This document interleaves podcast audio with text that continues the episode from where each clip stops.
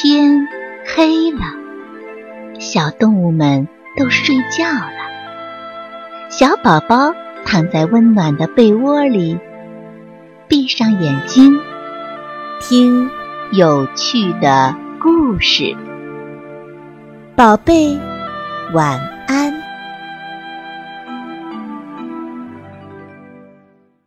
棕熊先生的宝贝树。春天，棕熊先生在院子里栽下了一棵树。他写了一块小木牌：“棕熊先生的宝贝树，请勿靠近。”有一天，老鼠先生像往常一样找棕熊先生去钓鱼。棕熊先生皱着眉头说。我哪有空啊！我这宝贝树必须上午浇一次水，下午浇一次水，半夜还要浇一次水。如果忘了浇水，它就会枯萎的。以后你少来打扰我吧。哦，是这样啊。老鼠先生只好失望的离开了。过了几天，松鼠太太和她的孩子路过棕熊先生的家。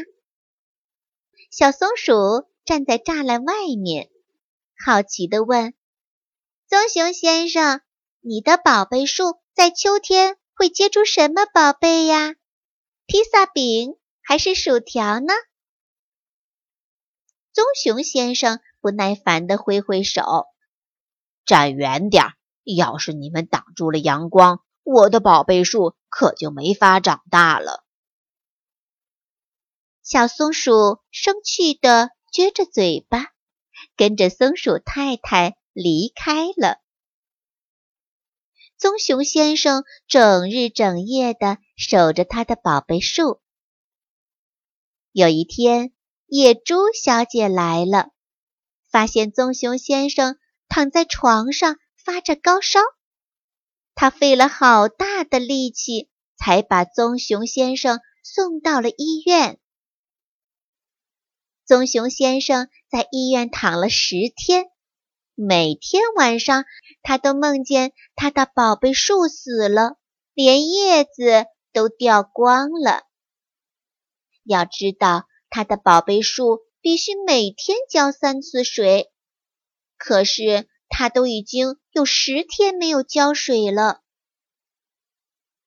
出了院，棕熊先生并不高兴，反而是哭丧着脸往家走。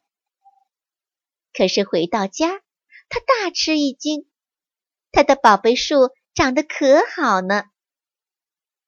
原来呀，每天上午有松鼠太太，下午有野猪小姐。晚上有老鼠先生轮流在替他浇水呢。棕熊先生盯着他的宝贝树看了一整天，谁也不知道他在想什么。第二天，大家惊讶地发现，小木牌上的字儿变了，大家的宝贝树。大伙开始轮流照顾起这棵宝贝树来。秋天，宝贝树上结出了满树的果实。不过，既不是披萨饼，也不是薯条，而是圆圆的大面包，一树的大面包。大伙儿还在树下举行了一场热热闹闹的面包宴会呢。秋天最后一个夜晚，棕熊先生在木牌上写下了：“请照顾好我们的宝贝树。”写完，他就放心的去冬眠了。